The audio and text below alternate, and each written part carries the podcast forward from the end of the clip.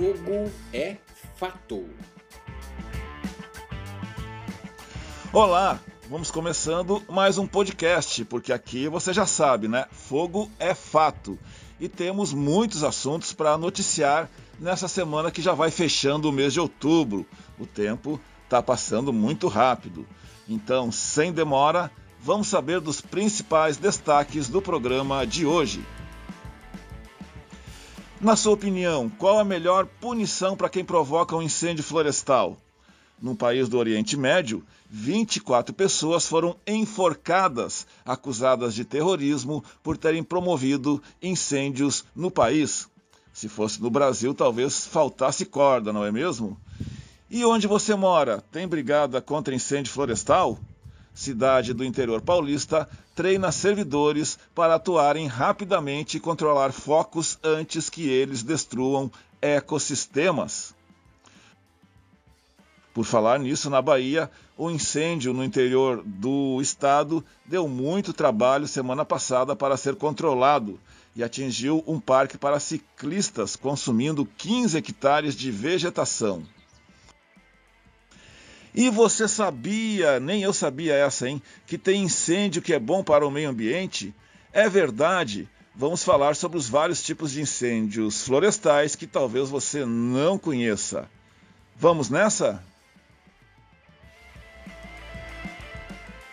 Está no ar o podcast Fogo é Fato, um oferecimento da Êxito Fire, fabricante de equipamentos para o combate a incêndios agroflorestais.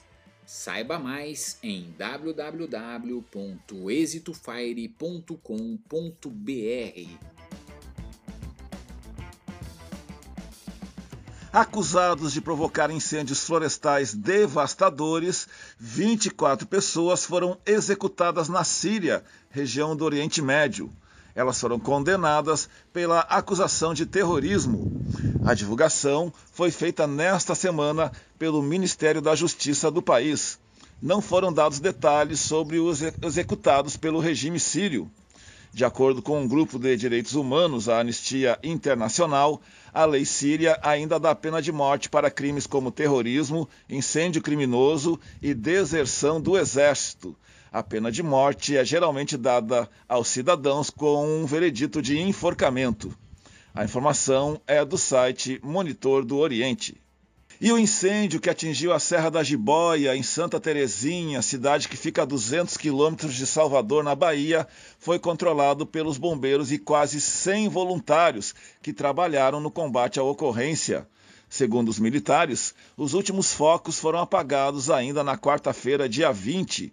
Ao todo, cerca de 15 hectares foram destruídos pelas chamas, o fogo começou por volta das seis e meia da manhã e ainda até meio-dia, três hectares de mata já haviam sido destruídos. Foi um negócio bem rápido.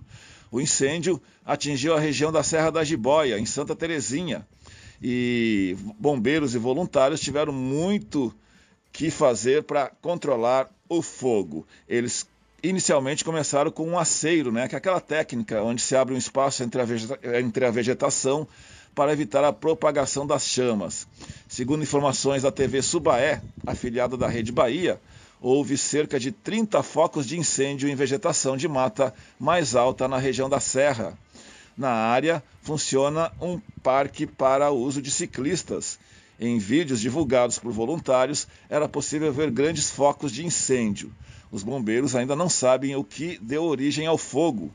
Lembrando que em janeiro de 2017 o local também pegou fogo. Na ocasião, um carro em chamas foi abandonado e parte da vegetação da Caatinga e do Cerrado foi destruída. A informação é do site G1 da Bahia.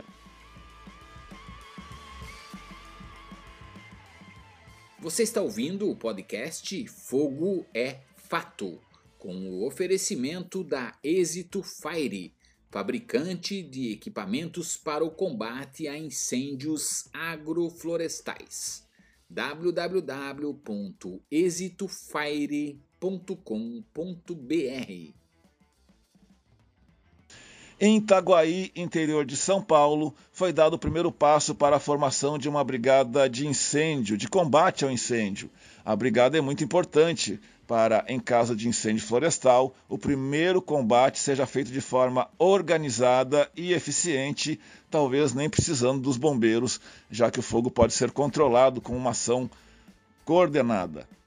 Para formar essa brigada, lá em Itaguaí, no interior de São Paulo, foram treinados servidores do meio ambiente, da agricultura e também da garagem da prefeitura. O treinamento foi dado pela Defesa Civil. O instrutor, o soldado Thales Oliveira, dos bombeiros de Piraju, também deu orientações sobre um caminhão adaptado da prefeitura que vai ser usado no combate ao fogo. O soldado disse que a iniciativa de se criar uma brigada é muito importante, pois a cidade e outras cinco da região são atendidas pelos bombeiros de Piraju e até eles chegarem ao local demora. Segundo informações, a prefeitura ainda vai providenciar os demais equipamentos para a utilização da brigada em caso de incêndio na floresta e também mais treinamento com os demais integrantes que vão fazer uma segunda fase. A informação é do jornal Sudeste Paulista. Você está ouvindo o podcast Fogo é Fato, com o oferecimento da Êxito Fire, fabricante de equipamentos para o combate a incêndios agroflorestais. www.exitofire.com.br E hoje vamos falar aqui nesse programa dos diversos tipos de manejo do fogo. Você sabia que, se bem usada, a queimada pode até favorecer o meio ambiente? Pois é. Então vamos abordar cada tipo. O mais famoso é aquele que você escuta aqui todo dia, né? O incêndio florestal, sem controle, bota em risco a vida de pessoas, animais e plantas, sem falar da poluição do ar, que provoca prejuízos à agropecuária. Pode acontecer também em vegetação nativa ou não. E o que, que causa um incêndio descontrolado desses? Bom, é quando alguém queima a vegetação para rebrotar a pastagem, ou para acabar com a vegetação nativa, ou mesmo por vandalismo, fogueiras que saíram do controle, queima de lixo, muito comum, e também o fenômeno natural dos raios. Temos também a queimada controlada. Essa aí é diferente daquela descontrolada. A queima controlada corresponde ao fogo planejado e com controle para o uso da agricultura, da, das pastagens ou até o uso civil. Esse tipo de manejo pode levar também a danos ambientais, como a desertificação do solo e a perda da biodiversidade. A lei prevê a queimada controlada e diz que ela tem que ser feita de forma bastante planejada, com a escolha das técnicas e equipamentos, definição da área, barreiras de aço de no mínimo 3 metros de largura para separar a área a ser queimada além do treinamento da mão de obra. Temos também a queimada prescrita. Você sabe o que é isso? A queimada prescrita é o fogo planejado e com controle, porém com o objetivo de conservação ambiental ou para pesquisas. Também pode ser usado para o manejo em algumas áreas. Esse tipo de manejo do fogo pode ser uma prática vantajosa para a conservação da biodiversidade do cerrado, por exemplo, isso porque o bioma do Cerrado tem a capacidade de adaptação e resistência ao fogo. O manejo deve respeitar a época do ano adequada, além do intervalo entre uma queima e outra. Outro fator importante é o controle do fogo, para evitar que ele se alastre de forma descontrolada.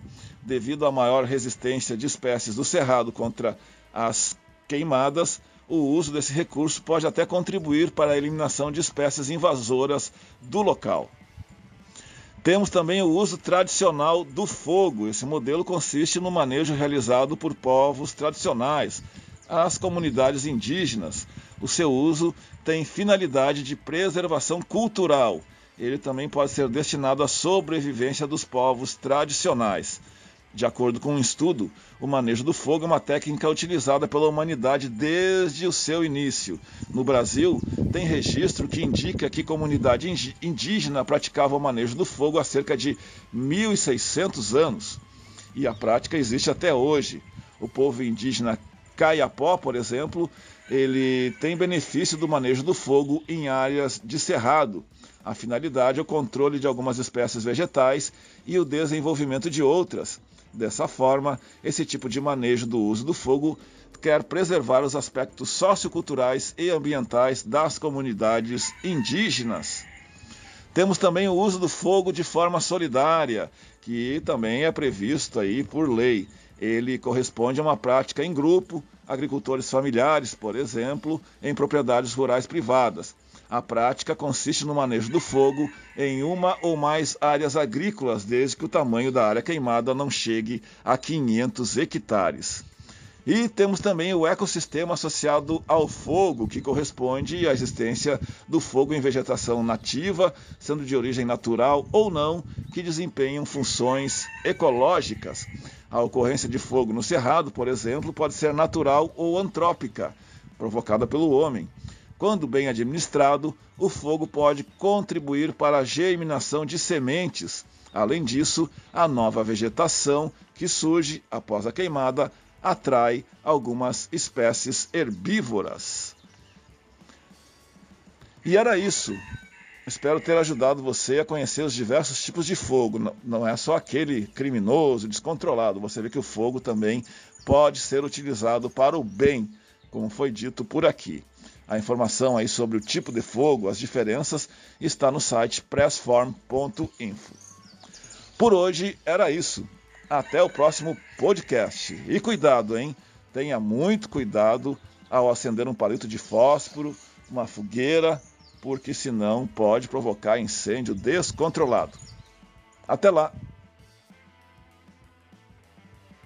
Você ouviu o podcast Fogo é Fato, um oferecimento da Êxito Fire, fabricante de equipamentos para o combate a incêndios agroflorestais.